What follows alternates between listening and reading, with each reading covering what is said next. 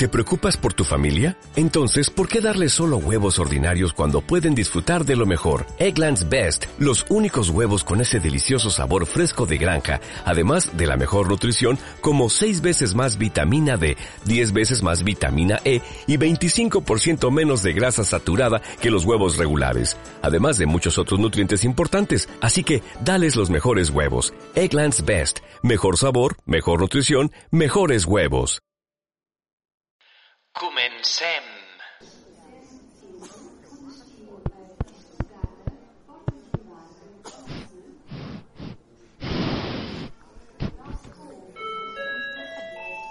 Última llamada para los pasajeros del vuelo Maricona Airlines 0026 con destino Popal. Por favor, diríjanse a la puerta de embarque número 69.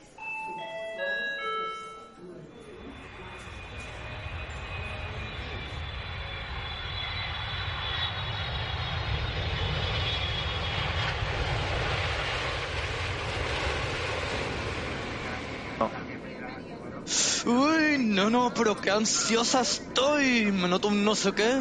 ¿Pero qué tienes, tiro? Tirón y tirona. Joder, unas ganas de salir, de llegar a Berlín y meterme una pastillota en el Berghain. Ay, qué bruta eres, nena, por favor. Que sí. Space, Berghain, Kit Kat, pollas, lab, de todo. Lo quiero todo. Pero, nena, tranquilízate, tranquilízate, que te pones ansiosa y luego ya sabes lo que te pasa.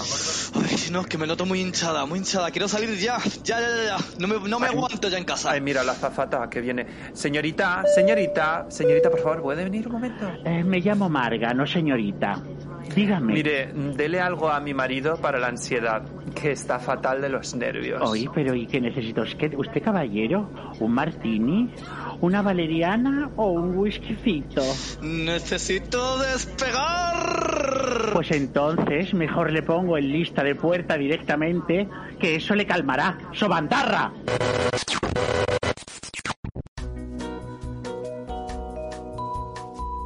Bienvenidos a Maricona, tu podcast de confianza.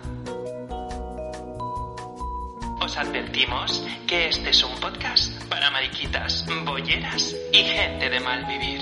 Así que le rogamos escoja otra aerolínea si cree que le van a reventar los oídos. Gracias. Hoy embarque por la puerta 22 con destino ansiosas.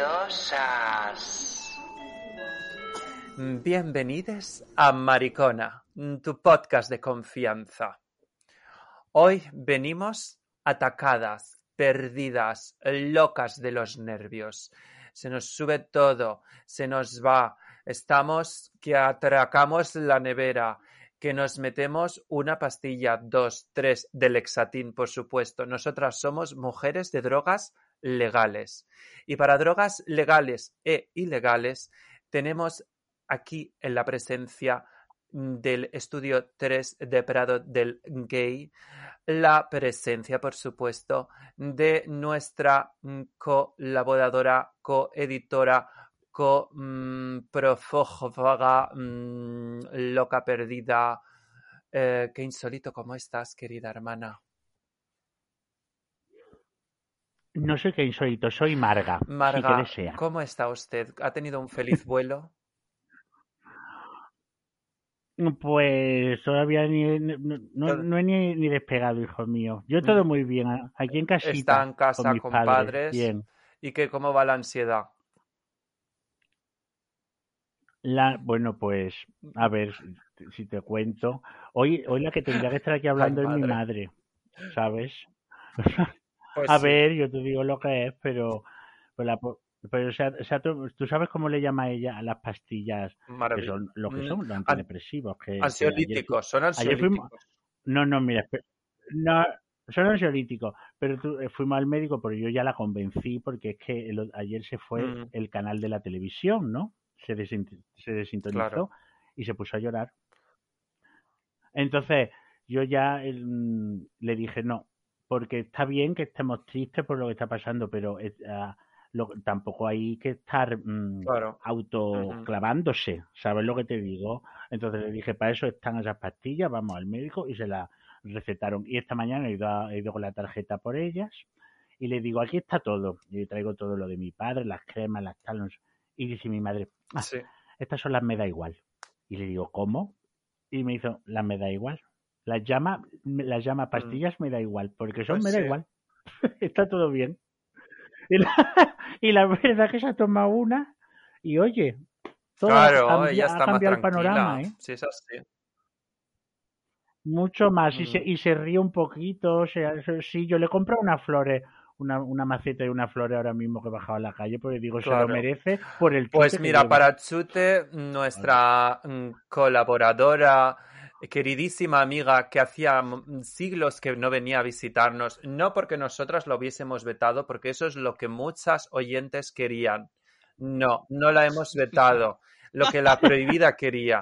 Eh, que ella eh, aquí hoy ha venido nuestra querida hermana, eh, eh, la alcaldesa honoraria de Berlín. Déjame un momento que haga la presentación como corresponde. Alcaldesa Reina Berlín, hija de la noche, eh, pájaro nocturno, ave del paraíso y, y, eh, ¿cómo era que insólito? Y La programadora del y sonar programadora del sonar, es como una la concejalía. Santi, la Santi. Buenas tardes, noches. me encanta de programadora de zona. Yo ya me quedo con eso, ¿eh? Todo lo demás me lo, me lo puedes ir quitando. Hombre, Oye, Nando, que yo muy a favor de automedicarse, ¿eh? O sea, que genial. Sí, sí, sí. Totalmente, yo es que lo he, lo visto muy claro y digo, a, A ver, ver. pues que, eh, porque se ¿Para tome sufrir? A ver, y- ¿Para qué sufrir? Mi hermana, que es farmacéutica, dice, claro. siempre hay una pastilla A ver, para cada cosa. a ver, no es, Así que a ver, ¿para no es automedicarse, Claro. no es simplemente que tu madre ha ido al médico, se las ha recetado y ya está. Sí, sí. Bueno, sí, me refiero Claro. que... No, le hemos contado todo Está. y ha dicho la, la y yo le he dicho, mi madre, eh, ella no contaba mucho y yo le he dicho a la señora, mire usted, y le, pu- le he dicho ejemplos que están El pasando panorama es y ha este, dicho ella no. Bueno, claro. pero que a ver, duda Pepe. Pepe, pero que nosotros teníamos un truqui que nos, de las, sabes que cuando te dan las tres Mm. acitromicinas, pues con que te tomes dos Mm. vas bien. Nos íbamos guardando la tercera y entonces cada tercera gonorrea tenías una gratis, un viaje gratis, porque ibas acumulando las pastillas Pero estas cosas no se cuentan porque esto es dar ideas. No, Maru, pero que esto es, a ver, Bueno, hija, esto es, esto es supervivencia. Hay que supervivir y si, nos, y si termina por Pues no sí, funcionar, inventaremos que- otra cosa. hija, O sea, yo qué sé. Andar como los, como los mensajes que nos mandamos tú y yo, Pepe. Mando, mándame una gonorrea, una clamidia, que, que tengo que tengo que ir dire- por entrar por la puerta directamente. Y yo le mando a Pepe, mira, me ha encantado conocerte. Eres un chico muy guay, pero te tienes que hacer un test.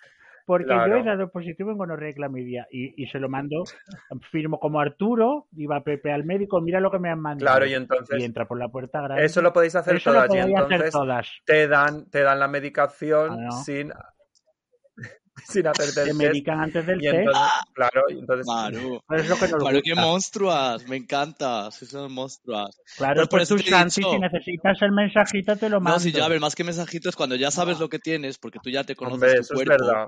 y dices, Claro. mira, mira, maricón, esto ya sé lo que es. ¿Para qué voy a ir al médico si tengo aquí tres acitromicinas que me han sobrado?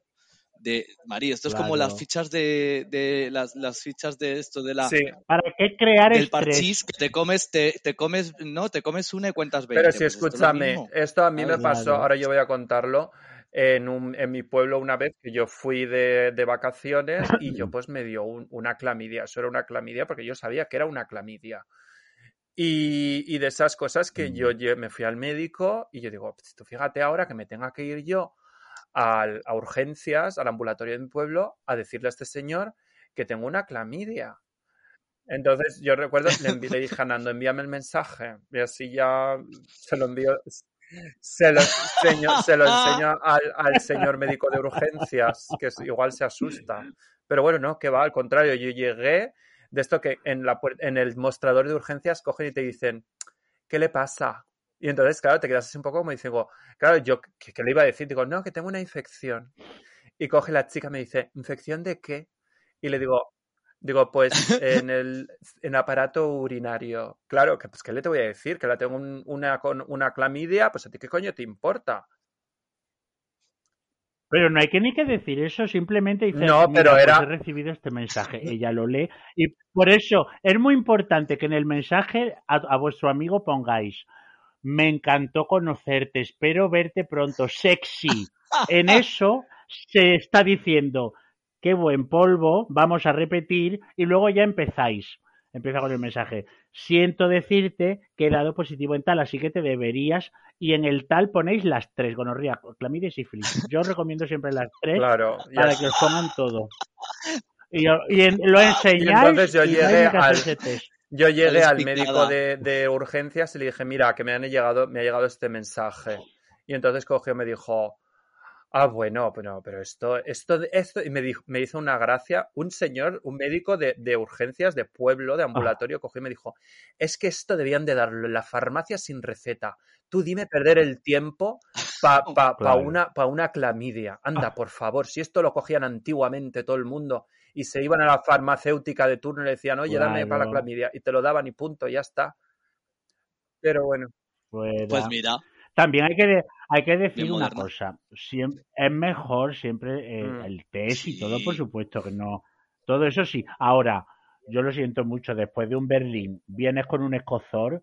Yo no voy a esperar dos semanas. Mari, el miércoles de pandemia, Esa tú sabes cómo va, ¿no? El Claro, martes de cochambre claro. y el miércoles de pandemia. El miércoles empiezan a asomar, Claro. empiezan a asomar las pandemias. Uno, la que, es, Mm. la que es multiinfección, como de Eso yo. multicuenta en una agencia de publicidad. Yo Yo soy multiinfección. Mari, pues ya estamos a miércoles y el sábado estuve en las snacks. Así que ya estoy ¡Uh! tiempo de Bueno, descuento. Sa- Santi, cuéntanos tu estresante momento de la, Eso, del eso. hospital y Ah, de la no, a ver, bueno, son- es- lo de las NAS, este, eh, las NAS, mm, este sábado estuvo bien, estuvo bien. No, lo que quería decir era lo del tema de, de, de los colapsos, que lo contaste mal, Pepe. Que no fue así, Pero venga, cuéntalo sí, porque sí, voy, tenemos voy, voy. aquí, Hoy lo tenemos a él aquí lo tenemos aquí al para mito. Ah, la amiga era yo, la Pero amiga escúchame, era yo, Mari que conté mal. Espérate, que, Mira, que conté mal. Lo Pues de, mira, pero déjame que, ver. déjame Déjalo, que le que rebata. que conté todo. mal. Que te Que- metí el di- que- culo eh, por el, el- que te metí un hielo y el dedo por el culo. no, no, Lo de la No, ambulancia. lo de la lo de ambulancia. la ambulancia. Maru, que yo no me escapé, yo no me escapé de la ambulancia, me escapé Vale. del hospital, maricón. Es- Ole ahí. Ole ahí. espera, espera que, espera que viene. Mira, a ver, a mí yo estaba bailando en Berghain un día de terno normal, no era snack ni nada, era en diciembre. Y estaba bailando, pues como se baila en Berghain, con outfit, con un pantaloncito así súper pequeñito, mini, una riñonera, Mm. vamos, en pelotas. Y me llevaron a la ambulancia de un colapso que tuve y yo ya en la ambulancia estaba pensando, a ver cómo me escapo yo de esta para volver otra vez al Berghain a bailar. Y, y venga a pensar y pensar y llego allí al, eh, al hospital y me dejan ahí como en la zona de los homeless y de la gente así sin casa. Había una señora con un gato, había varios homeless allí bebiendo como cava, de este así caliente. Bueno, María, un cuadro. A- toda esta gente así como sin casa y luego yo ahí en la camita. Claro, y me viene, el, me viene el médico y me dice, bueno, ¿qué? ¿Cómo estaba el tecno? Y yo, uh, perfecto, voy a volver ahora. Y me dice, tú te quedas aquí, que te vas a quedar aquí toda la noche, que no sé qué, que no sé cuánto. Y empieza él a rellenar así su informe así a mano, ¿no? Y digo yo, bueno, bueno. Le pregunto, oye, ¿puedo ir a por un vaso de agua? Y me dice, sí, el baño está por allí. Y ya me hice un poco la inspección y dije, vale, bueno, yo estaba todavía un poco, vamos, Claro. bastante high, ¿no? Y dije, bueno, Mm. Maru, Maru, qué monstrua. Y luego ya dije, bueno, chicos, a los homeless le dije, ¿me vais a ayudar? Porque yo me tengo que ir a volver a bailar tecno. O sea, tú entraste Hombre. luego en la habitación y cuando estuviste eh, sola con los ¿qué Que me liaran un cravale, un cravale es un escándalo en alemán, que me liaran un cravale que Vale. yo necesitaba eh, escaparme. Y entonces eh, yo las puse allí a todas de acuerdo, se pusieron todas ahí, que si el cava, que si, ay, llaman a los médicos, a la enfermera, no sé qué. Y entonces yo en un momento de esto, de que tenía mucha sed, y le dije, ay, es que tengo mucha sed, me voy a ir a por otro vaso de agua, amor. Cogí y en ese momento me, me, cogí, me llevé el informe de papel que no estaba pasado a máquina, lo rompí y yo cogí y como ya tenía mm, detectado dónde había un laundry, me robé una camiseta negra y me puse la camiseta negra, rompí el informe, me rompí la, la pulsera y me fui para la puerta derecho todo recto, recto, recto, recto. Y ahí una de las enfermas me dijo, ¿está todo bien? Y yo, sí, está todo perfecto. Cogí, como llevaba dinero en la riñonera, pillé un taxi y me volví a Alberheim a bailar otras seis horas más. ¿Cómo te quedas? Ole. Es que no eres programadora de sonar. Lara Croft. No, no. Es- Es que eres Paul Van Dyke. Maru, Maru, Maru, y la gente me, claro, la gente me decía, pero que, pero ¿cómo es que estás aquí? Yo no, es que vida Pero ¿y monstrua. ¿cómo, cómo te dejaron, monstrua. cómo te dejaron pasar? Vale, porque, yo tenía la pulsera de Del hospital. la pulsera Tenía la normal pulsera del hospital todavía y No, le la del valía. hospital, y, la- y lo- y claro, y luego me vino, y Claro, con la del hospital. Barra Luego luego libre. vino, vino un amigo y vino un amigo a buscarme al hospital, al Clinicum Friedrichshain, y dijeron, no, aquí no hay ninguna persona ingresada con ese, con ese nombre.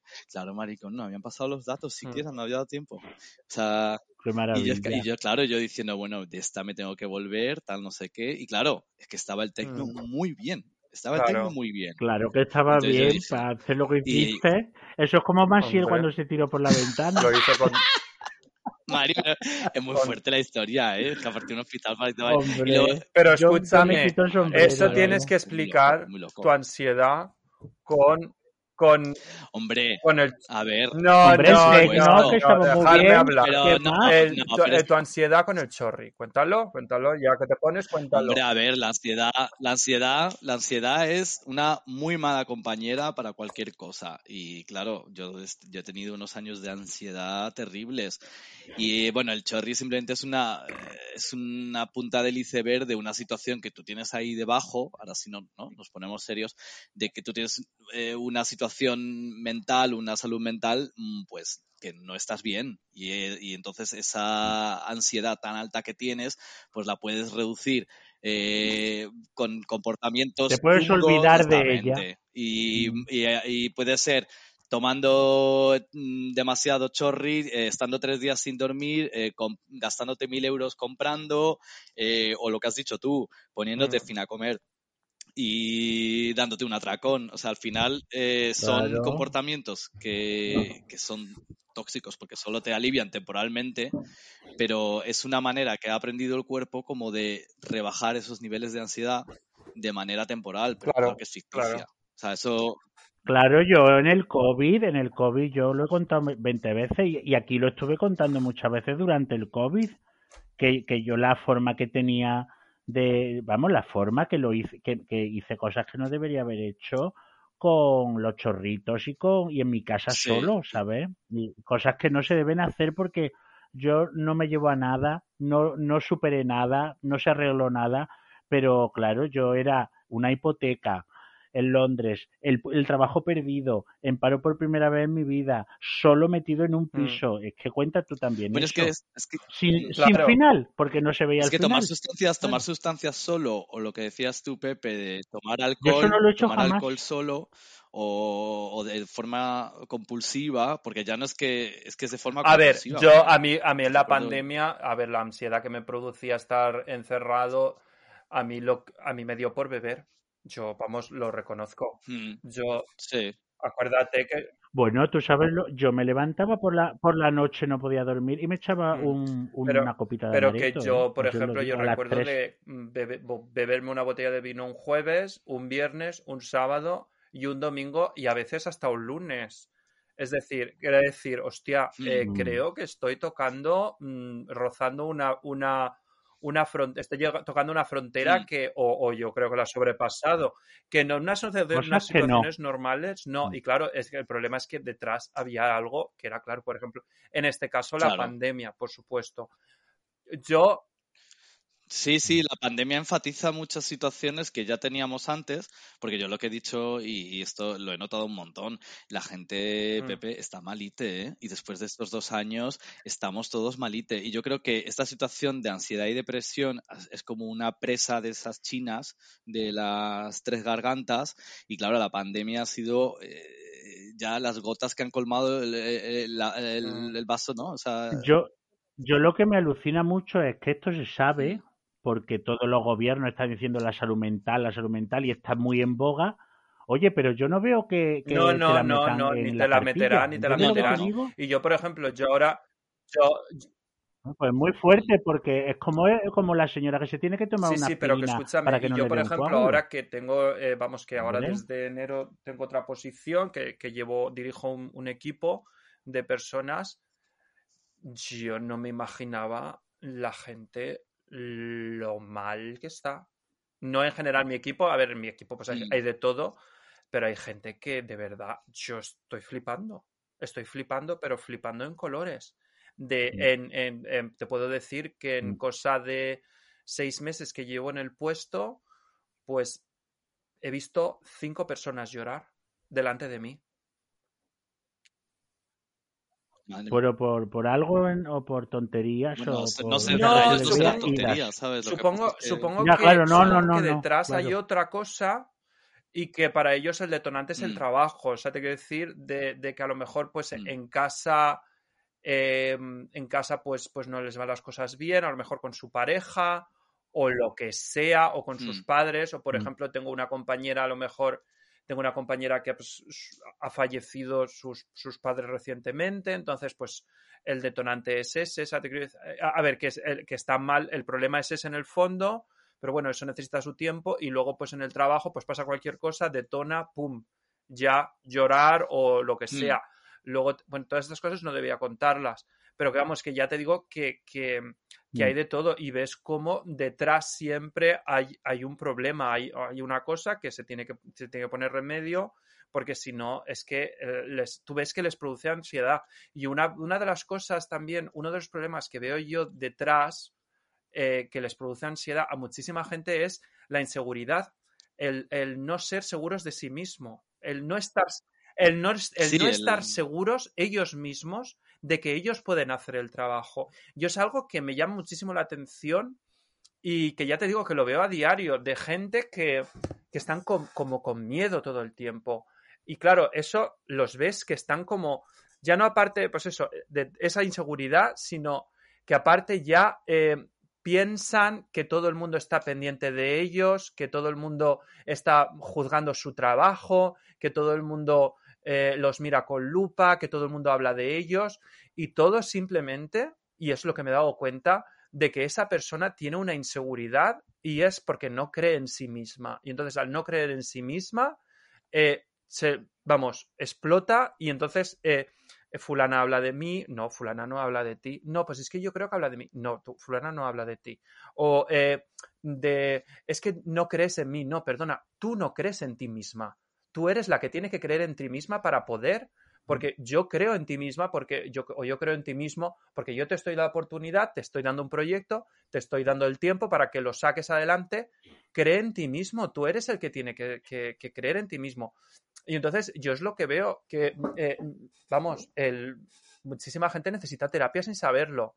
Y Sí, no, pero es que eso, Pepe, o sea, la de gente que necesita ir a terapia, y yo pienso muchas veces, y nosotros tenemos que ir a terapia porque la gente no va lo suficiente, ¿sabes? Porque construir una autoestima sana Cuesta, y fuerte cuesta, es un proceso, cuesta. claro, es un proceso, es un proceso que además empieza en la adolescencia, que a nosotros como, como personas mm, gays mm, nos ha costado el doble, como personas inmigrantes nos ha costado el triple, son muchos factores que se van sumando menos mal que somos hombres, pues digo, Mm. menos mal, tú me entiendes, o sea, que si ya fuéramos mujeres, o sea, Sí, sí. sería otra, eh, otro palo más en la rueda de... mujer de- lesbiana de autoestima, color, ¿no? pues tienes ya Pero- todas las papeletas.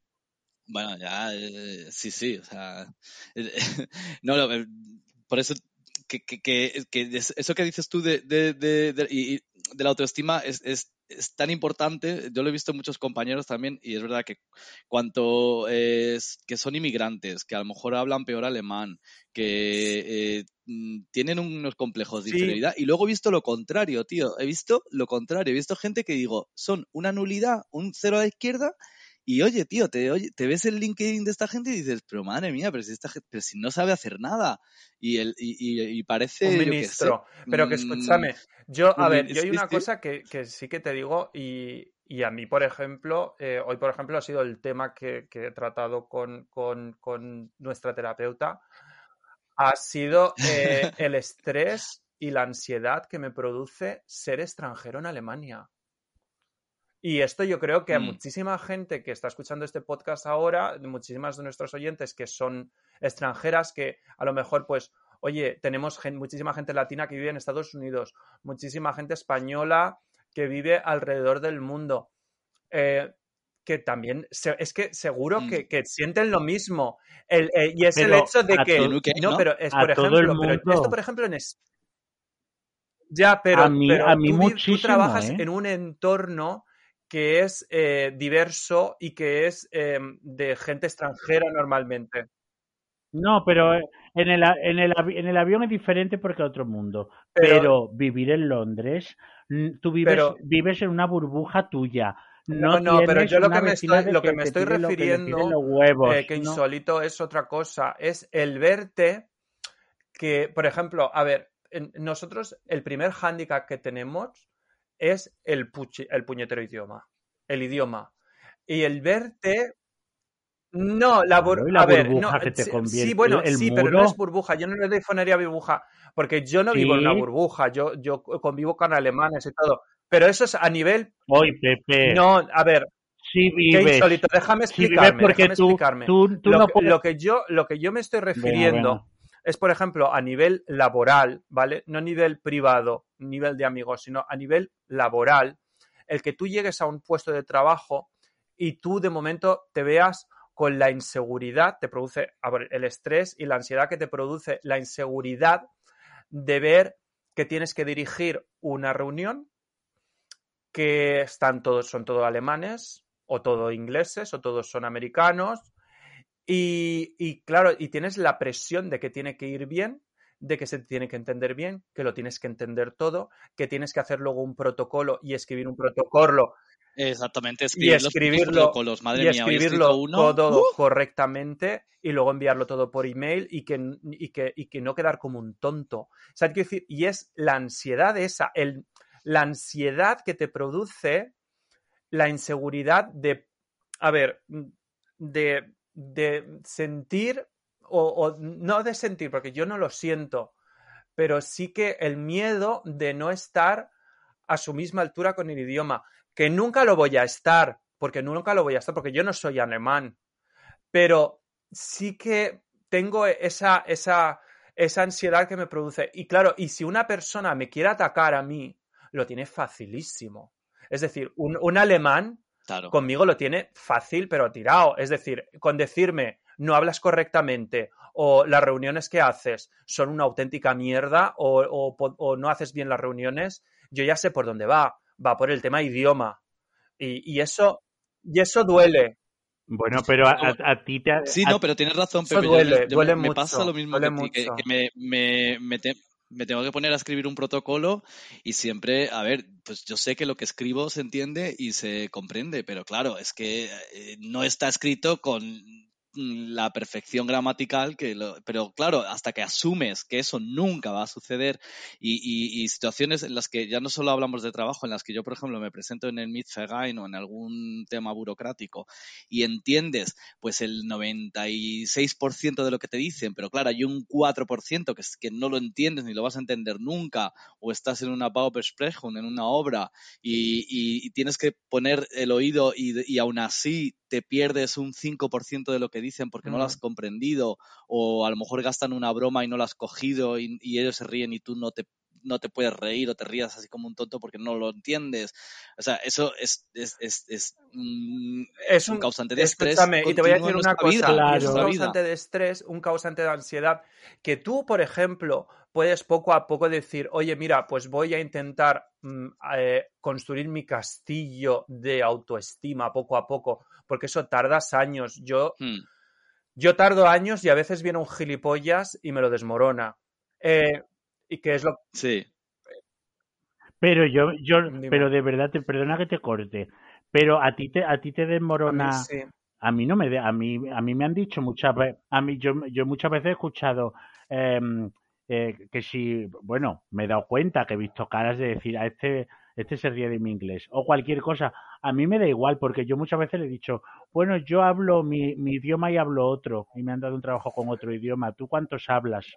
Yo lo he llegado a decir así y se han, y se han callado. nunca lo hablaré como ellos, porque no es mi idioma. Es que no sería normal hablarlo como ellos. El que no tiene razón es él, Sí, por- que pretende que yo lo hable como Ya, él. También Nando te digo, como- no, o sea, me han- salvando un poco las Me han dicho estas, me han dicho estas tonterías que a mí eso no me duele salvando nada. un poco las distancias, es que, eh, o sea, aunque a mí me guste y todo eso, el alemán es un idioma muy Mm. complejo, ¿sabes? Entonces es, es, es como un hándicap. que Pero aún así, pero aún así las No personas es fácil. Pero aún así, las personas, Mm. eh, nos- los oyentes que nos estén escuchando y que vivan en Reino Unido o vivan en Estados Unidos, o por Mm. ejemplo, muchísimos mexicanos o gente latina que, que- de familia latina que, que ha crecido, que ha nacido en Estados Unidos, pero siguen teniendo sus apellidos y tienen a lo mejor eh, eh, el acento español, seguro que también les pasa esto, que el, el rollo este de que tienes como, como, como la inseguridad o no sé, como que de que si te vienen y te dicen, es que mira tú, tal, que, que está claro que, es- que el que está mal, que lo hace es Pero el el- otro, por supuesto, que el que, el que es malo es el otro, Mm, el que lo está haciendo claro. mal es el otro. Pero tienes que tener eh, esa seguridad, o sea, tienes que tener tu, tu, tu autoestima alto para que eso no te afecte. Yo a mí, yo a mí, fíjate, la ansiedad que me da vivir fuera, el idioma para nada, porque yo tengo, es que yo la cosa es que no sé por qué, debe, o, o soy yo o es que en, Reino Unido es así, porque rara vez a mí me ha pasado esto, al contrario, a mí me dicen que, el acento, que, que, que acento tan sexy, es lo que a mí me suelen decir, que, les gusta el acento, nunca me ha pasado, ha, ha habido veces que lo que he visto caras, como te he contado, pero no, a mí lo que pero de gente que es gilipollas como un brexitero, pues pobrecito tampoco le voy a, me va a crear a mí ansiedad un muchacho que no sabe lo que es la Unión Europea. ¿Sabes lo que te digo? No me la puede creer, que se la crea él. Lo, a mí lo que me crea es Mm. que, que vive en una burbuja. Yo vivo en una burbuja, yo voy por la calle y no me entero de la misa a la media. Y mira que llevo 12 años allí. Veo la- las revistas, no sé quién es nadie. Eh, la- los restaurantes, no sé qué es la comida tangi, no sé lo que es la comida eh, taki taki, no sé lo que es la comida curry pipi, Bueno, no sé lo que es porque no me interesa, Yo, eh. porque me siento, Pero yo me también. sienta, en me sienta mal. en Entonces, en el, en el, en el, en perdona, en el avión sí que somos todos muy de todos lo- los, los sitios, pero son mayoría en el avión menos. Pero eh, va, va a un sitio, a un pub en el Soho y no te enteras de, de casi nada. Y, y pones el oído y quieres enterarte y a Mm. lo mejor te enteras, pero no lo pillas.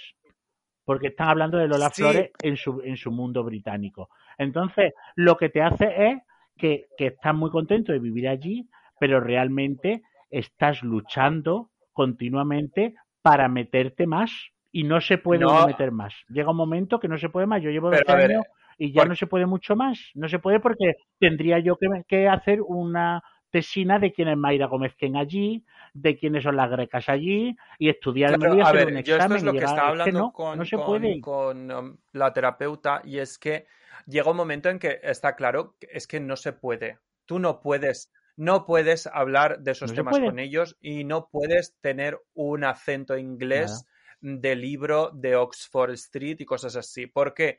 Porque tú, cariña, eres, eres extranjera. Y eso, cariña, Mm. lo Claro. tienes que aceptar. Es así y, y nunca vas a hablar como ellos. Es así y punto. Y ya está. Y no pasa nada. Tienes otras cualidades, no que compensan, sino que complementan. Porque no es lo mismo compensar que complementar.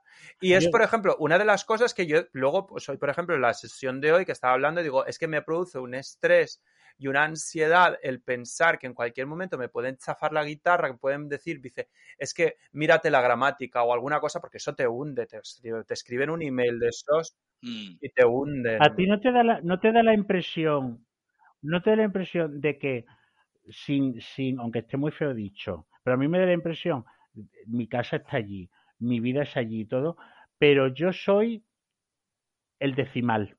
No. ¿Tú entiendes lo que te quiero decir? Aunque, esté todo abierto para mí y esté todo y, y sea muy, muy welcoming y sea muy, no el decimal, pero eh, em, ni soy el cero a la izquierda, eso no es, no es eso. Es que si ellos son Apple, yo soy Android, No, pero yo no porque te- es así. Yo es no que no, no es que me estén Sí que hay cierta haciendo... dificultad para acceder a, a ciertos eh, aspectos como Que la... yo no estoy... a- no voy a estar no, en un yo no, update. yo no tengo esa por ejemplo, el tema de la vivienda, el tema...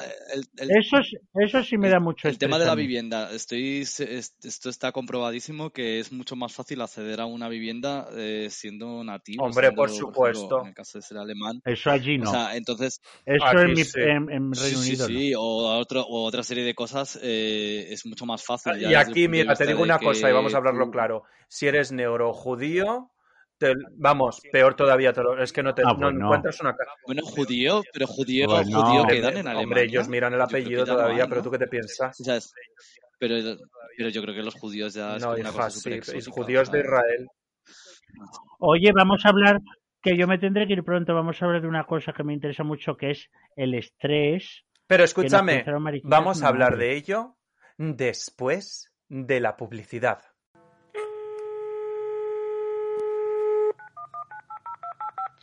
Bienvenido al servicio de atención al cliente de Maricona Airlines, tu podcast de confianza. En estos momentos, todos nuestros agentes están ocupadas, por lo que si desea dejar un mensaje, le rogamos nos escriba a nuestra dirección de Instagram maricona.podcast. Asimismo, le recordamos que nuestro podcast es totalmente gratuito. Sí, como lo oye, gratuito. Así que, si desea realizar un donativo, puede hacerlo a la cuenta de PayPal mariconapodcast.gmail.com. Gracias por elegir Maricona Airlines, su podcast de confianza.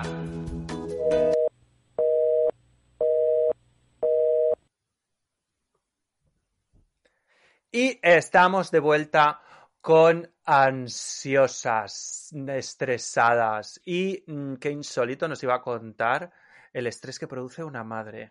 Cuéntanos, pobre Mari Carmen.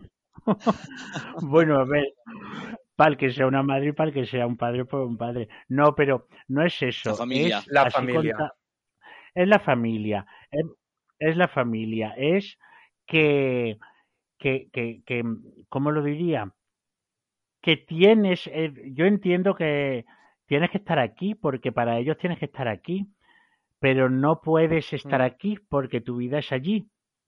Entonces, realmente ellos lo entienden, pero te te- están diciéndote que, que como hijo mm, no le está fallando, pero mm, mm, ellos esperaban que esto no pasara. Te quiero, que- ¿Entiendes lo que te digo?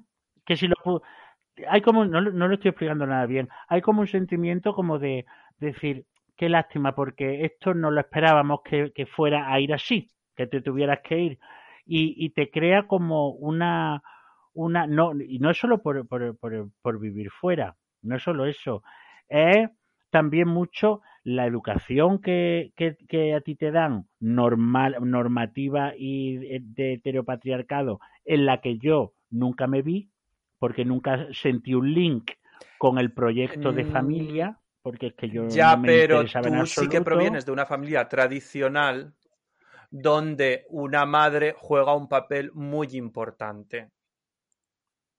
Sí. No, pero espera, espera que acabe un momento. El, todo lo, toda la, la proyección del colegio, de la familia, de- no, no es mi madre, e incluso ir a una tienda y ves el, en el escaparate Mm. el padre y la madre con el carrito, ¿entiendes? La, foto pegada a la- a la- al cristal. Todo Mm. eso como con nosotros no va, porque esos, esos son mis primas. Pero te refieres, o- o sea, a ver si me, me sitúo, Nando, ¿te refieres a, a la desilusión que, a, los- a lo que des- a, lo que proyectan la para ti que tienen tus padres de que a lo mejor no has cumplido con sus expectativas? ¿A eso te refieres? No son sus expectativas, son sus expectativas, pero es más que, que te crea un estrés el decir, em, tengo que salir, tengo que, eh, que el, el murito mío lo tengo que construir un poquito para Bueno, que es no que se yo tengo, pasen. yo tengo ese yo, eh, problema en, en el caso de que, por ejemplo, eh, eh, no, no me veo comprando una casa, ni una hipoteca, ni tengo una familia, ni tengo hijos, ni es, Eso, es pero toda una que especie hay de... Y tus primos, como dices tú, que si tienen casas, que si tienen nietos, que si tienen no sé qué, o sea, Pero lo que te digo es, el murito que tú tienes que poner así como un, un abrevaderito en mitad de entre ellos tú, como para decirle, eh, lo que estáis diciendo mm, eh, entre vosotros hablando en la comida, yo ahí no estoy Mm. metido. ¿Entiendes lo que te digo? Estáis hablando de, ay, ¿por qué se casó? ¿Por qué, te- por qué no habláis de, de la, de la- del circuit? Porque, o sea, Bueno, no te lo estoy ah, poniendo muy... ¿sabes? te lo- espérate, te lo pongo muy extremo, pero a mí me estáis dejando fuera y, y no, no os planteáis que estoy fuera totalmente de eso. Te crea un murito y te metes tú más en tu, infra, en tu, en tu mundo interior y eso crea un estrés que te separa un poquito de, de Mm. la convivencia. ¿Entendéis lo que os digo? Sí, a veces es muy difícil también. Oye, se me oye un poco con eco. Bueno, no sé. A veces es muy difícil también conectar con los padres a nivel político, ideológico, porque ellos están como en otra época, en otra.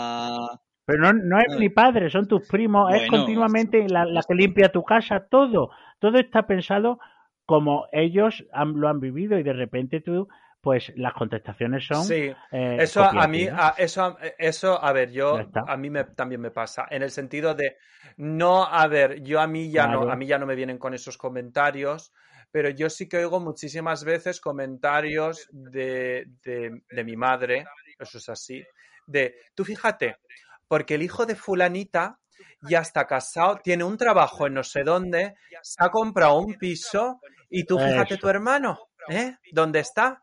¿Y vosotros? ¿Qué? Tú fíjate. Eso es a lo que yo me refería. entonces- sí, sí. y La entonces- comparación. Pero Ah, eso eh, nos pasa a todos. pues entonces te quedas así un poco como diciendo, Sí, sí. "Mm, bueno, pero Mi vida es Pero una mierda, es no tiene sentido, a dónde voy, yo he elegido otra vida, es mi vida y punto. Y- Exactamente. Y, ya está. Y mi vida es así. Mi Bueno, vida es así, sin pero- hijos pero sin casa y sin que- hipoteca.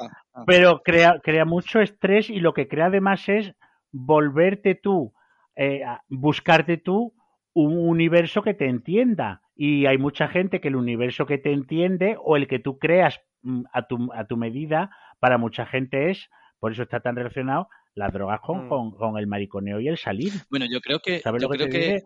Que es una, Disneylandia del amor que tú, uno se crea como diciendo, ya, pero es que aquí me lo paso pipa. Si, eh, mi hermano se lo pasa pipa pasando al perro y yendo a hacer la, la morcilla y la matanza con el cerdo. A mí no me ofrecen nada. Y hay mucha gente que dice, pues Mm. me lo ofrezco yo, pin, tacatá. Eso es muy así muchas veces, sí.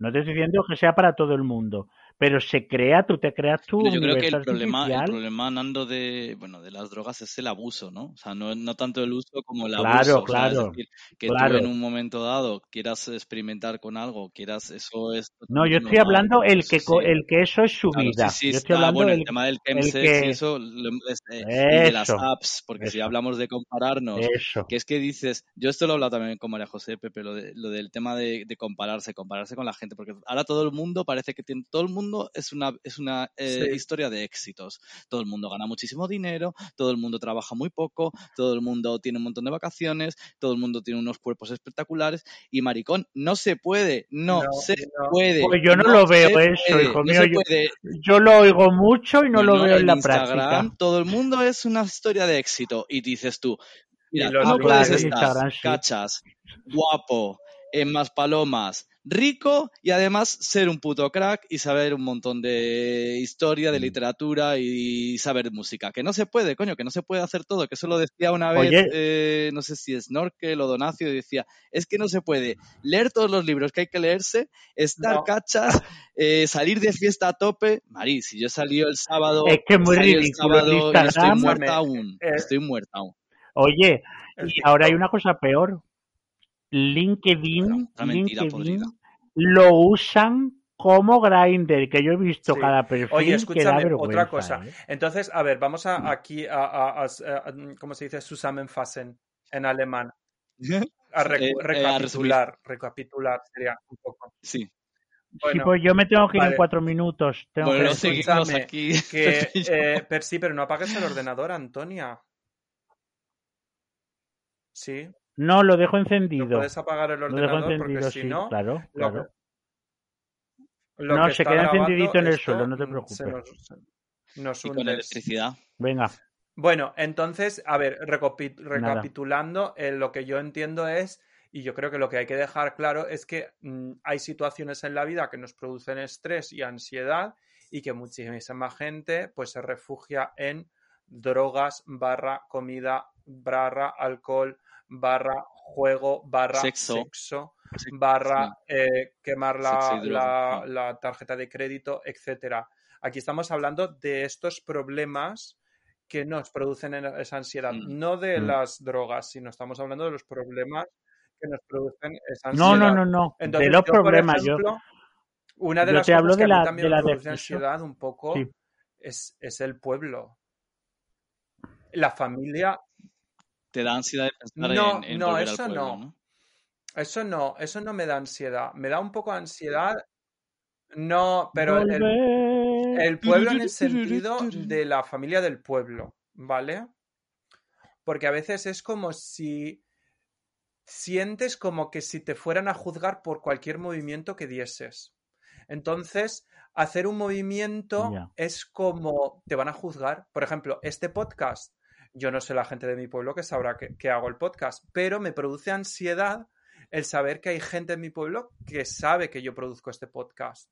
O sea, es decir, es- son cosas que, ¿por qué? Pues porque, no sé, es como, como también yo en mi pueblo, mm, oficialmente, bueno, oficialmente no, como yo en mi pueblo mm, no he salido del armario, o, o- Eres productora del sol. a ver, que no haya salido del armario, pero que todo el mundo en mi pueblo sabe que soy, que soy maricón. Pero que, que tampoco no he sido yo un chico de, de pues no sé, de, de, de- por, por la familia que, sí, muy flamenco, por la familia que tengo, por, por mis padres, por esa, por ese, por ese hay que no sé qué, hay que no sé cuándero. O sea, te quiero decir, entonces todo eso a mí me produce ansiedad. A mí me produce muchísima ansiedad. Ya, es normal, pero también, también pasa que, a ver, a mí me encanta eh, estar con la familia, pero yo a veces pienso, jolín, si mis padres se vinieran a, a Berlín un mes, también me produciría ansiedad tener que estar todos los días eh, con ellos, tener que llevarles no a un me a otro, eh, tener que explicarles, porque eh, en cambio, sabes, cuando yo voy allí a Madrid, como que cada uno tiene más o menos su vida y me produce menos ansiedad, es normal. Pero muchacho, si tus padres van a Berlín a verte, no los tienes que, no te dan ansiedad porque no los tienes que llevar a 20.000 sitios, los llevas a Berga y os quedáis allí cuatro días y no hay, no los pierdes. O sí, o lo pierdes en el minuto cero. O los pierdes.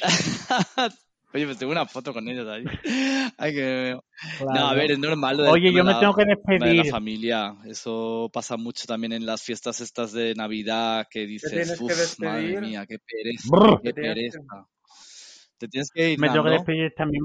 Sí, sí, por las ocho y media es que tenemos una cita con el médico con un amigo de mi madre. Que va a ver Bueno. una foto de mi padre y no sé qué. No, Pues- cariño, pues, Entonces voy a ir con ella. pues nada, te, te despedimos, dejamos y insólito, Y y continuamos, Santi y yo. No apagues el ordenador. Muchas gracias. Que ha sido corto. Un abrazo muy Vale. grande, Nando. No, no, no te preocupes. No, muchas gracias, hijo. No, Voy lo a- lo que voy a quitar mute. es. Lo puedo poner en mute. No, no. Lo- lo Ah, yo tengo aquí mute, mute, venga. sí. Vale, ponlo tú. Venga, Vale, vale, pues un Besito, besito a todos. Chao. Venga, chao, Vale, chao. pues ya está, pues estamos tú y yo No, nena. Estamos- Bueno, pues mm, seguimos, total. Anda que no Saca somos nosotras ansiosas. Hija, hija, pues, Saca las chuches. mira, nosotros hemos sacado la chucha, nena. No, pero a ver, lo que decía Nando, que ese es un tema que seguro que a los oyentes les, les interesa mucho, es cuántas veces te has visto en un tema de casas, de chills, de Ubers, de mm, que si estás en un chill y quieres ir a otro, que si no sé qué, y no quieres que se acabe la fiesta nunca. Eh, eso, Eso es pura pura ansiedad. ansiedad, de que no Y quieres por, volver a tu vida y yo, real, por a tu ejemplo, vida real. yo aquí también te voy a contar una cosa. Yo a veces tengo, eh, a ver, yo esa ansiedad, mm, gracias a Dios, hace tiempo que no la siento, ¿vale? En el sentido de tener Mm. que irme de casa en casa y cosas así. Pero Sí, pero, de por fiesta en ejemplo, fiesta, o yo en el me da último- igual. en los, el- en- en los últimos meses he sentido ansiedad provocada por mis inseguridades de em, mis inseguridades de, de, em, ¿cómo se dice? Selbstbewertung, ¿cómo se dice eso en castellano? De Como, sí, lo que hemos hablado del síndrome del Sí. impostor, Selbstbewertung, eh, de valoración de, ti mismo. Es decir, tú te montas tu castillo de, de amor propio, de, de- de autoestima, eh, lo tienes Mm. montado y de momento no te das cuenta que es- ese castillo es de, naipes y viene un subnormal, te quita uno y se te cae todo. Y esto, por ejemplo, Sí, sí, es un castillo efímero de... y que, sí, y que tú a lo mejor te ves súper seguro, o, a ver, no es que te veas súper seguro. Sí, a ver, tú crees que, bueno, pues más o menos lo haces bien, pues por ejemplo, el, el hacer una reunión con eh, Mm. 20 alemanes, el, el llevar a 20 alemanes en un equipo, el, el- pues eso, el escribir eh, protocolos, escribir cartas en alemán y Mm. que luego pues venga un subnormal y te diga, mm, Esto está mal declinado. no, o esto eh, era no, que femenino. te, que te diga como tu directamente, puta madre. es que eso como lo escribes es súper es súper poco profesional y, y- y no vales para este trabajo.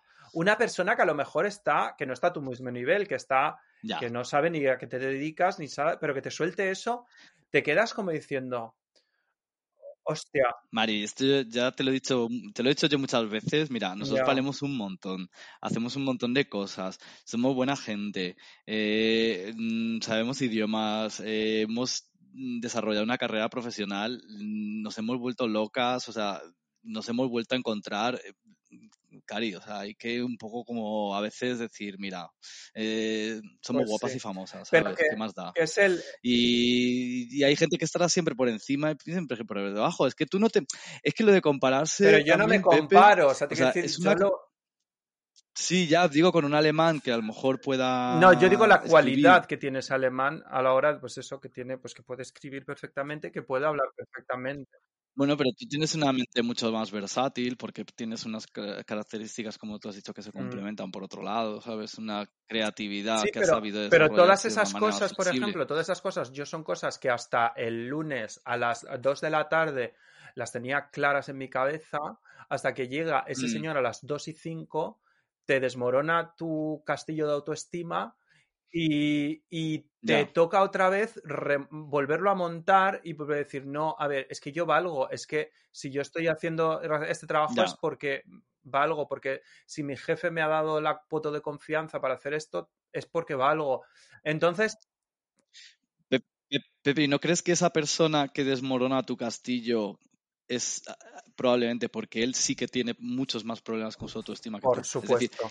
Él necesita, necesita atacarte a ti con lo que sea. O sea, ya hablamos de, ese nivel de profesionalidad, pero puede atacarte un tío diciéndote que eres una gorda o diciéndote que eres lo que sea, ¿no? Y entonces al final eh, lo reduces todo a que esa persona que ataca a otra eh, sabiendo que le va a hacer daño, al final es una persona que no está Por bien eso. consigo mismo, ¿entiendes? Entonces yo creo que habría que coger a esas personas y decirles, bueno, yo creo que estás malite, porque para empezar, o sea, es lo que hay que tener es educación. O sea, que si a mí me parece que alguien escribe mal un protocolo, o que alguien está gorda, o que alguien es feo, jamás se lo voy a decir. Lo pensaré, ¿entiendes? ¿No? Te lo diré a ti como chascarrillo, pero nunca le diré a alguien, oye, mm, ¿no crees que estás un poco gordo? ¿O no crees que escribes muy mal los protocolos? Hombre, maricón, eso, eh, que, que, que, ser demoníacos somos, ¿sabes? O sea, mm, mm, por eso te digo que, que, que piénsalo al revés, piensa que esa persona que te está atacando es una persona que Mm. no está bien, que no tiene seguridad en sí misma y que probablemente Mm. necesite Y más claro, llegas a casa después de que te haya pasado eso y tiras de ansiolítico. Mm. Ah, Ay, los Pues sí. lorazepanes y las Mm, benzodiazepinas, mm. madre mía. A ver, eh, es- el tema de, de la ansiedad, yo de verdad, o sea, lo único que puedo decir es terapia, terapia, Mm. terapia, terapia. Y, y en el caso de que no solo la terapia funcione, pues ya a lo mejor acudir al tema psiquiatría y que te puedan ayudar con algo más, pero empezando con la terapia, porque tengo amigos que, bueno, algún conocido que directamente ha ido a tomar eh, antidepresivos sin ir a terapia No, y y eso que lo no, más- lo no más funciona. O importante sea, es- hay que... mm, Y eso es muy importante, tener uno seguridad en sí mismo y valorarse a sí mismo. mm. Eso es muy importante para Claro, que nadie te haga dudar nunca, para que Mm. tú no tengas miedos, para que no te pasen estas Claro. cosas. Es muy importante creer uno en uno mismo. Eso es importantísimo, importantísimo. Entonces, eh, si uno cree en uno mismo y tiene su castillo hecho no de naipes, sino de piedra dura de chipiona que no se puede aguantar, eh, viene un subnormal, le pega un empujón y tú te vas a quedar mm, como diciendo, y, perdón, ¿qué dices? ¿Tú quién eres? Y te giras y no te ha afectado. Pero claro, si tienes una autoestima, a ver, no es una autoestima baja, pero a lo mejor cogida con hilos como la mía, Mm. pues claro, viene alguien, te diga, te Mm. dice eso, que sabes que tú no complementas, eh, no, em, em, eh, eh, a ver, que sabes que tú mismo complementas esa carencia del Mm. idioma, la complementas con una simpatía arrolladora, un saber, un saber, un saber eh, estar, un ser, eh, trabajar en equipo, Mm. una sonrisa maravillosa, el saber tratar a la gente correctamente, con educación, el que todo el mundo pues te adore. Pues oye, eh, entonces, pues oye, pues es algo que se complementa, que son tus complementos y al final es todo una suma y, y no es solo el alemán, son otras cosas. No, claro, claro, por supuesto, pero es como lo que te he dicho también, es que son tantas cosas, porque quien no tiene una autoestima mm, eh, fuerte y, ¿no? y robusta, pues eh, mm, también se ve eh, sometido a ese bombardeo, bombardeo de mentira, que es las fotos de Instagram que sube la gente, y claro, eso es como la lluvia Dorada. esta del sirimiri. Tú dices, no, yo tengo una autoestima muy fuerte, a mí esto no me hace nada, y tú te empiezas a ver esos cuerpos y a ver esas playas y a ver eso, e- esas, es- esos stories y dices, pero bueno, yo aquí trabajando todo el día hasta las 10 de la noche, que soy una pringada, soy, soy el- la, última la última mierda y No. no, y no lo eres. Claro, claro, eso es lo que yo a veces digo, madre mía, o sea, hay que, hay que bajar un poco y como distanciarse un poco y decir, a ver, que todo esto que estoy viendo no es verdad, que es solo lo que la gente quiere Mm. eh, mostrar, que en realidad es, o sea, esta gente, tú no, eh, tú- Mari, esas fotos, por favor, de las parejitas, los dos con fake, barbita, dándose fake. besos, Yo- ay, por yo, favor, mira, por yo, por favor, ejemplo, mentira, Yo, yo el mentira. otro día, he de decirlo, borré el Facebook definitivamente. Llevaba meses, bueno, más de seis meses sin entrar. eh, tuve que actualizarlo y lo borré ya. Dije, voy a borrarlo porque esto a mí no me aporta, no me aporta nada. Y lo borré totalmente. Y, y nada, y con Instagram pues estoy dejando de verlo más a menudo. Estoy, Ya, estoy yo lo que, sí, yo lo que me he no fijado, me he bajado, cuanto más y no tranquilo estoy, lo uso TikTok. menos. No, No, ese no. Es ya lo que me faltaba. Otra, no. otra mierda más para volverme ya loca del coño. Y en vez de leer tres páginas al día, leer una. Porque esas otras, estás todo el rato en las putas redes sociales y al final es que eh, Mm. no tienes tiempo para ti. Porque estás, eh, pues eso, o sea, en la, eh, en la Mm. fatiga millennial, ¿no? Mm. O sea, qué horror. Ya, ya, Pero bueno, oye, totalmente. escúchame, ¿te Pues parece sí, bien que eres pasemos a la siguiente sección? Venga, pues pasamos a la siguiente sección. Consultorio Marica. Consultorio Marica.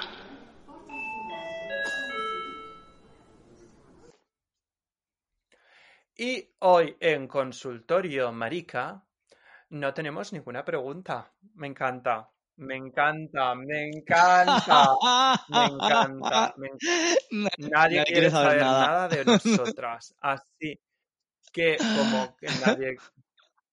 Solo decía que se estaba enfadada. Oye, que no estoy enfadada, que estoy Sí, ocupada, esto, mira, esto por ansiosa. ejemplo nos lo preguntó la gente que por qué no estabas No, no. participando en el podcast.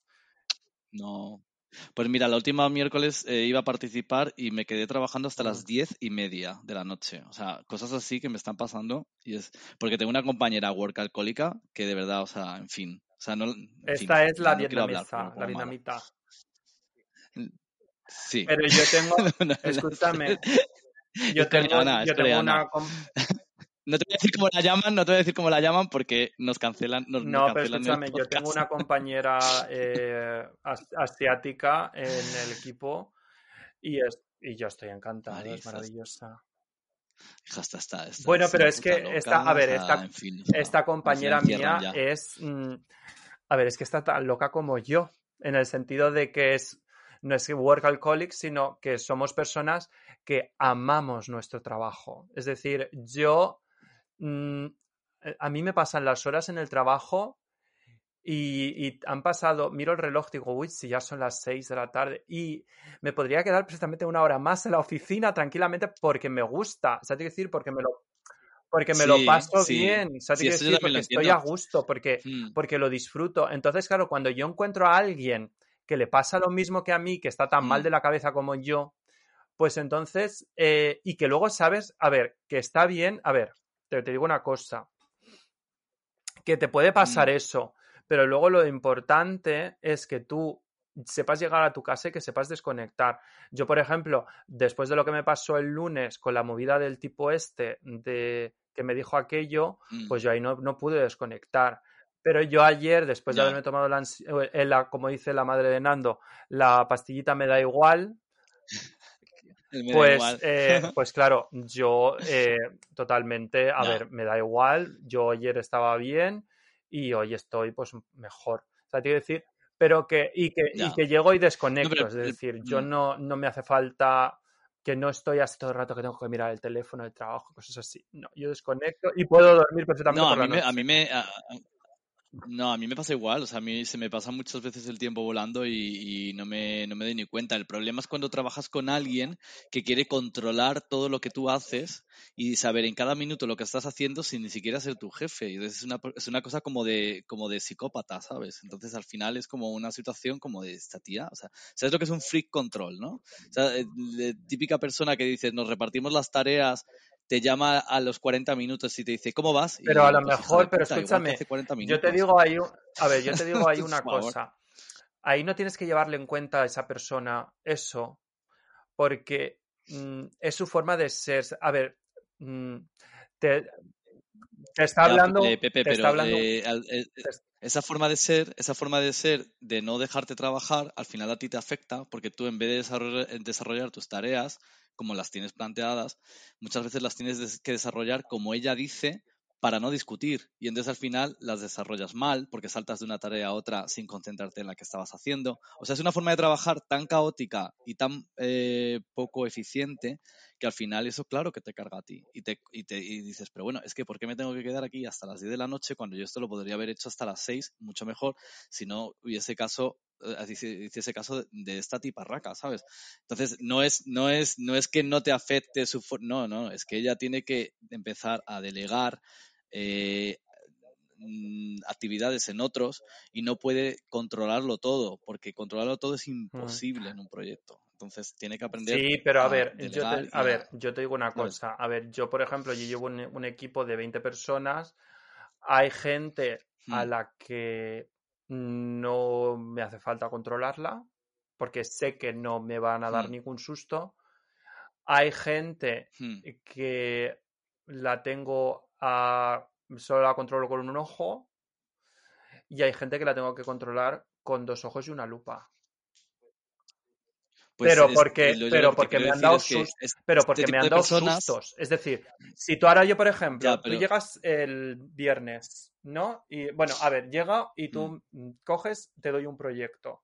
Te digo, toma, eh, vas a encargarte, eres el project manager de este proyecto, tal, no sé qué. Vale, perf- perfecto. Yo te dejo que hagas, tú estás ahí, tal, tal, y de momento me vienes. Yo me voy de vacaciones una semana y cuando vuelvo de vacaciones al lunes me tienes 45 minutos, una hora de reloj al teléfono diciéndome que, que ese proyecto es demasiado, que es muy difícil, que necesitas ayuda, que lo vas a dejar, que, que te quite el proyecto porque ese proyecto es muy heavy, que me busque a otra persona porque ese proyecto no lo saca, porque no sé qué, porque no sé cuándero. Tú eh, entonces, yo, por ejemplo, yo a esa persona le puse otra persona para que la ayudara y aparte yo me involucré para ayudarle también y para tener mm, más conocimiento sobre el proyecto porque después de a mí esa persona pegarme el susto de decirme que me deja en bragas, yo hmm. cariño, yo te tengo que controlar porque igual pasado mañana te, te da, te da un Claro, pero es aire que tu y, rol es y te distinto. largas y me dejas con el, con el, con el buñol. Y, es, y este tipo, Vale, pero es y que tu este rol es tipo, distinto, es del, sí, es de a ver, de, supervisor, jefe de equipo. Entonces, y- Claro, es que mi colega es mi este colega. tipo, O sea, este yo tengo una y jefa este tipo que Santi, este tipo es el que me dijo el lunes eso, ¿sabes? Entonces es Ya, ya, como, pero- como, claro, sí, pero es que tú tienes tú tienes un rol de jefe con, con, con Y entonces, ellos, claro, a mí me dijo esta pero- persona que yo la controlo, que yo lo controlo mucho. Yo le dije, perdona, pero es que si hace tres semanas me querías dejar el proyecto en Bragas y te querías ir de la noche a la mañana, ¿cómo quieres que no quiera saber en qué estado está el proyecto una vez a la semana? Perdona, me tienes que dar un report todas las semanas. ¿Qué has hecho? ¿Qué no has hecho? Porque es que si mañana te largas, me dejas empantanado. Entonces, Claro, pero tú le llamas a esta persona cada No, media hora y le preguntas qué es lo que ha hecho, porque es que esto es lo que te estoy diciendo. Y además, imagínate que a esa persona a la que llamases no fuese alguien que estuviese en tu equipo, sino que fuese Yo un tengo, por colega de tu ejemplo, misma jerarquía. Te vuelves yo loco, tengo, por yo me vuelvo ejemplo- loco. Yo le digo, no me llames más, número privado, no me llames más. Y la cuelgo y la digo, no quiero hablar contigo. Y claro, Yo, por ejemplo, hombre, no tengo, ser. tengo compañeras que, eh, que del equipo que a lo mejor pues sí que vienen cada cinco minutos a preguntarme cosas. Sí, a preguntarme Pero cada cosas cinco también minutos. mucha gente. Lo que... Pero una cosa es Cada preguntarte cosas y otra... eh, Pues, Cuando hombre, a te digo yo cada cinco o minutos sea, es cinco, cada cinco minutos de reloj Ya, ya. está tocándome la puerta, ¿te puedo Ya. molestar? Y entonces como, Cari, eh, hazte un, cógete un folio, te escribes todas las cosas que me quieras preguntar y hablamos a la una Ya. y lo, te, lo, te lo comento todo y también. luego ya, porque es que yo tengo que hacer Pues mi eso trabajo. es lo que le dije yo. Pues eso es lo que yo le dije. Le dije, hacemos un meeting una vez por la mañana y una vez por la tarde y ya está. Lo que no puede ser es Mm. que yo no puedo trabajar. Tener una persona que está todo el rato preguntándome cosas cada media hora, que, que, cómo, es, que cómo va esto, que cómo va esto, pues igual que hace 30 minutos, Mm. hija de puta. En fin, bueno, que da igual. Que el consultorio de maricas se ha convertido del en trabajo. chapa pues sí. laboral. Hija, hija, por Dios. Oye, Por Dios, escúchame, yo fin. creo que deberíamos... Que, es- que estuve el lunes en el concierto de Royce Murphy, que no te lo he dicho, y me encantó, estuvo genial. Joder, estuvo súper bien, súper bien. Es un pues, artista. escucha, Sacó una bandera de Ucrania y todo. Bueno, Oye, locura. La escúchame. tía tiene como 50 años, se puso ahí a hacer eh, unas, escúchame, yo tengo que comentar algo. y unos- Yo lo voy a decir, me da absolutamente igual. Yo estoy muy decepcionado de Eurovisión. Sí lo digo. Ah, porque Sí- ganó Ucrania. Sí lo dices. digo. ¿Quién ganó ganó al final? Ucrania. Sí lo digo. Lo siento Mm. mucho. Y yo sé que tengo amigas que les va a sentar mal lo que voy a decir. Lo siento mucho. Eh, eh, UK y, y España tenían una canción mejor. Ahora me diréis todas, sí, pero que había que enviar un mensaje claro a Rusia, no sé qué, de que todos estamos Bueno, como pero como que, ¿qué coño le importa a Rusia Eurovisión? ¿Qué, qué vos qué os digo, pensáis? ¿Que eh, eh, Putin va a mirarse Eurovisión en tres horas, cuatro horas, Laura Pausini eh, con un vestido? No, cariña, no le importa. Pero bueno, yo qué sé, yo, a ver, yo no digo que, que, a ver, Ucrania pues ha ganado y ya está, vale. Yo hubiese preferido que a lo mejor Ucrania se hubiese quedado pues el segundo o el tercero y ya está, en un lugar así, pues discreto, que está claro que la gente le ha votado, que le ha dado 12 puntos, que tal, Mm. pero que hubiese ganado pues quien tenía que ganar, porque al fin y al cabo era un- es un concurso musical, punto. Y a mí que nadie me discuta que, que la canción de Reino Unido o que la canción de España eh, no era tan buena como la de, la de Ucrania, por favor. La de Ucrania eran unos señores Ya, disfrazados con cojines de Ikea tocando la charamita que les faltaba y lo siento mucho faltar saltar Un sacar un, un- un plato y una cabra. Punto. Lo siento mucho me da igual. Ahora llamadme Oye, pues si hubiese sacado un plato y la cabra, ahora llamadme lo que queráis lo que queráis me da absolutamente igual lo siento mucho yo estaba el domingo muy enfadado el domingo yo a mí no había que me dijese la palabra porque yo me había llevado una bandera a ver Eurovisión de España y yo estuve animando a España todo, dándolo todo. Me bebí tres botellas de vino y lo di todo. Y me sentó muy mal que España no ganara, porque lo hizo fantástico. Pues yo el domingo, el domingo estaba bailando house en el lab, que fue una maravilla. Las snacks, estuvo súper bueno. bien. y Pero bueno, sí, Jal, Oye, escúchame, pues, ¿qué vamos a pasar a la siguiente sección. Em, em, ¿la cáscara amarga? Sí, la cáscara amarga. Bueno, pues mm, pasamos a la siguiente sección, la cáscara amarga. Cáscara amarga.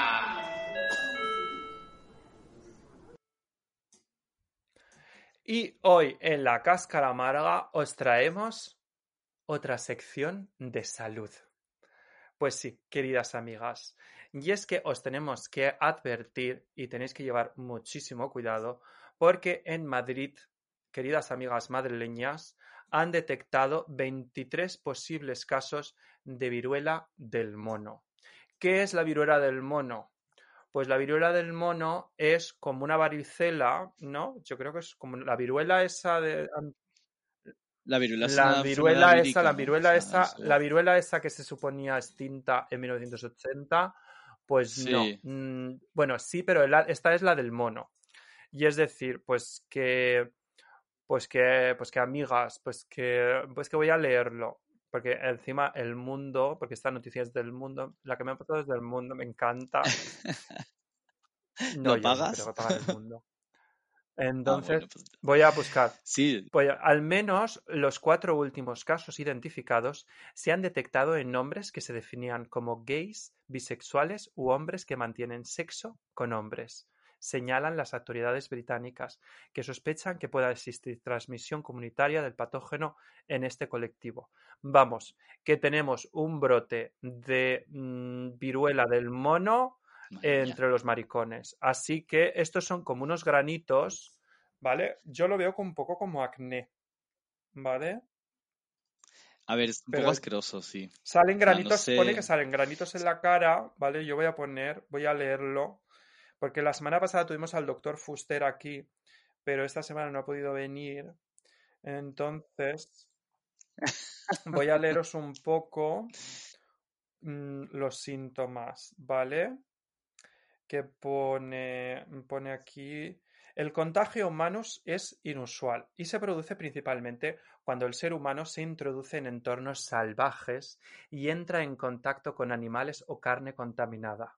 Las, la Vamos, que se come un mono. Eh, generalmente estos casos de salto interespecie se, auto, se autolimitan, ya que el contagio del virus entre personas no es sencillo. Eh, para que se produzca transmisión entre Mm. humanos, tiene que haber un contacto estrecho con la persona infectada, con las mucosas, las lesiones que produce la enfermedad o a través de gotas gruesas de saliva, es decir, un escupitajo en vuestro ano. El virus es similar al que provocaba la viruela, una enfermedad que se considera erradicada en humanos de 1900 en- desde 1980. De hecho, hay evidencias, pero bueno, por si acaso no os fiéis, de que las personas vacunadas frente a la viruela tienen cierta protección al virus de la viruela de los monos, debido a su parecido. Pero bueno, que en general, que llevéis cuidado porque es eh, altamente contagiosa y eh, podéis estar hasta tres, tres semanas eh, padeciendo la enfermedad y, eh, y pasándola. Eh, Pepe, ¿tú sabes, ¿tú sabes de dónde viene la palabra ¿de vacuna? dónde? Viene de la viruela bovina, Mm, que era de la vaca. Eso viene de la palabra vacuna. Entonces era la primera vacuna que existía porque las, las eh, señoras que, que estaban, ¿cómo se dice? Las granjeras que estaban sacando la leche de las vacas se contagiaban con la viruela vacuna y se hacían Mm. inmunes a la viruela a la viruela humana. Y entonces eh, empezaron a descubrir eso y, y entonces se pinchaban un poquito de esas mm, pústulas de la viruela vacuna que es la vacuna, la primera vacuna, y entonces se, se inmunizaban Ajá. de, de viruela. Y, y eso, me acuerdo, ahora no me acuerdo del médico que llevó, ay, que, ay, jolín, cómo era, el que llevó unos niños a Sudamérica para, para eh, vacunar a todo el continente sudamericano. Eso Doctor fue una expedición española. Mm, Bueno, ahora no me acuerdo. Oye, escúchame, mira, voy a contar los síntomas. Los síntomas iniciales de la enfermedad incluyen fiebre, dolor de cabeza, molestias musculares, inflamación de los nódulos linfáticos, escalofríos y fatiga. Esto podría ser también COVID. Esto, vamos. Ya, Y entonces dice, puede aparecer, atentas aquí chicas, una característica erupción, generalmente en la cara. No es acné, chicas, tenéis la viruela, que puede avanzar a otras partes del cuerpo, incluidos los genitales. Así que si pensáis uy, que uy. lo que tenéis es una sífilis, no, es viruela del mono. Eh, nada, esta erupción pasa por diferentes fases. Las lesiones se parecen a las de la varicela, pero posteriormente se convierten en una costra que se desprende. Eh, os leo una cosa, y es que es muy importante saber que, mm, claro, ahora voy a decir lo que voy a decir y ya dirán, bueno, pues da igual. Y es que he leído que, mm, que de la gente que lo, que lo ha tenido, voy a leer cuántos muertos. ¿Cuántos muertos? ¿Dónde están los muertos? Muertos, muertos, muertos. No lo encuentro. Bueno, total, que creo que de 419. Aquí está. No. A ver. Ah, vale, sí. Eh, dice, según los datos de la Organización Mundial de Salud, entre 2017 y abril del 2020, es decir, ta, ta, ta, ta, cinco años, en Nigeria se han documentado 558 casos sospechosos. Pero bueno, esto fue tal. De los Oye, que lo que cuales quería decir, 241. y de 241 personas infectadas se murieron 15. Vamos, para que lo sepáis. Que la real, la, la real expedición para la vacunación de la viruela era la expedición de Balmis. Ah, claro, Balmis era valenciano. Y eso, sí, y eso fue una de las eh, grandes acciones filantrópicas que hizo España en Sudamérica para que luego no digan, Mari, que solo llevamos allí la muerte y la destrucción. Mira, pues también Mm. llevamos la vacunación y esto fue una cosa muy importante, muy novedosa y que, bueno, fue algo súper moderno y filantrópico. Llevaba, eh, ahí es donde te digo que llevaban en un barco eh, varios niños eh, inmunes ¿no? a, la, a, la, a, la, viruela y con, y con esos niños fueron vacunando a todo el continente americano, parando en todos los puertos de, de, de Centroamérica y de América del Sur, de, de toda la América del Sur española. Y entonces, bueno, pues eso que, que, que fue vea. un acto, la verdad, sí, para que no, no solo llevamos, España es mala. Llevamos la viruela y el puterío. Oye. y luego la vacuna. Mmm, escucha, yo creo sí, que vamos a despedir ya, porque, porque tenemos que ir sí. cerrando. Ah, bueno, quería, quería recomendar Venga. un libro que me estoy leyendo. No sé si sí, da tiempo no, o lo dejo para el siguiente. Cuéntalos. Mira, pues este libro, que está muy bien para el capítulo de hoy de la ansiedad, eh, lo estaba leyendo en un podcast, o sea, lo oí en un podcast de filosofía y es muy moderno, es así como filosofía millennial. Y se llama No seas tú mismo de Dual Espluga, apuntes sobre una generación fatigada.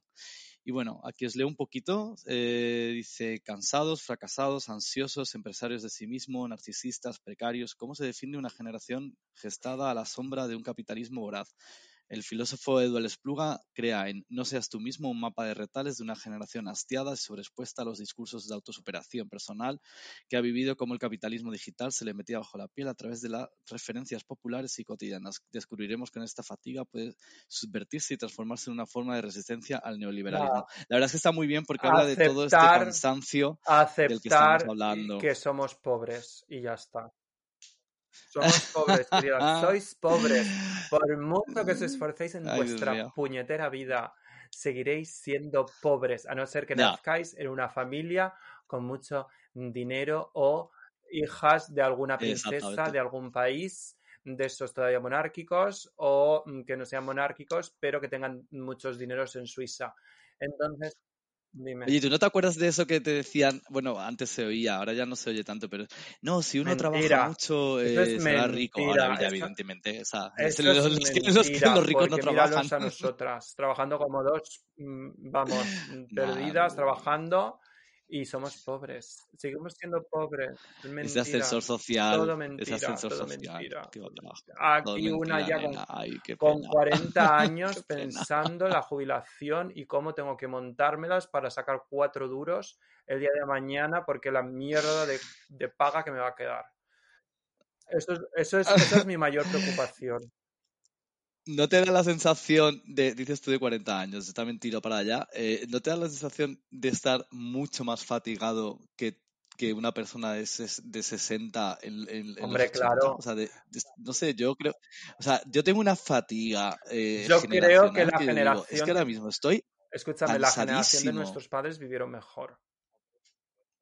Hombre, por supuesto, es que eso, eso daría para otro capítulo, ¿eh? Pero vamos, es que yo, porque eh, yo, yo el burnout que tengo La, constante, la- a ver, con yo te es digo, que vivo la generación, vivo por ejemplo, cansado. la, la generación de mis abuelos no lo tuvo fácil, porque era de generación de, de posguerra No, pura y dura, guerra y posguerra. Mm. Y la de mis padres, yo pensaba que nuestra generación iba a vivir mejor, pero no. No, No, para nada. para nada. Mis padres, mira, yo mis padres, bueno, está mal que lo yo aquí yo vaya a explicármelo, pero mira, mis padres, mi padre, eh, bueno, han vivido eh, que si ahora pues arreglamos el piso, que si ahora nos vamos aquí, que si nos vamos allá, que si todas esas cosas yo, yo no las puedo hacer. Y estoy trabajando en mogollón. No, es que es que tú estás trabajando mogollón y, y es que yo se me pasa por la cabeza, yo tengo un trauma ahora mismo porque me han robado la bicicleta y yo digo, Marí, que tengo, tengo 37 años y estoy preocupado por 300 euros de bicicleta, ¿sabes? Y, Pero y es que, mi edad, mis padres yo- ya tenían una casa, ya tenían una yo- casa. Es que, pero y yo, o sea, yo es no que es tengo casa, impresionante. tía. Yo estoy igual. No, ni, ni, ni, la, ni Yo yo ni la tendré. O sea, me refiero que, que, que mi preocupación es una puta bici, ¿sabes? Que digo, madre mía, maricón. O sea, es que somos, no solo somos pobres, es que estamos en el precariado. Pero ¿sabes? bueno, pobres y, precari- y precarias. Pero bueno, lo, mej- lo mejor es darse cuenta y no hablar, o sea, esta gente que habla como si fuera a heredar la no. empresa. María, Oye, favor, escúchame, mm, mm, vamos a dejároslos y Santi, Sí. muchísimas gracias. Esperemos que no tardes tanto. Ay, a vosotros, me ha y encantado. bueno, voy a poner, ¿qué canción voy a poner? Voy a poner esa canción de ansiedad. Sí, voy a ponerla. Un beso, chicas, y hasta la semana que viene, si Dios quiere, porque yo me voy de vacaciones y yo no sé si la semana que viene tendré el coño pa' palomitas. Un beso.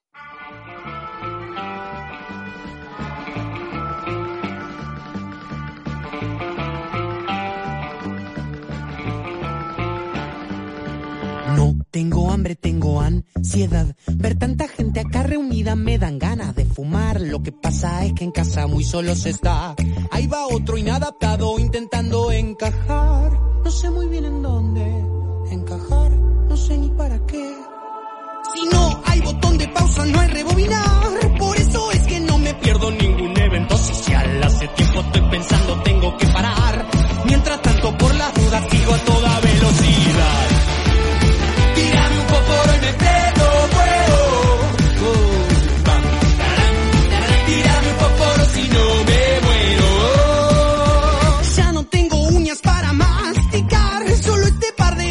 no paran, no paran, no paran de mirar a la gente con sus ganas de justificar con urgencia su existencia ante todos los demás.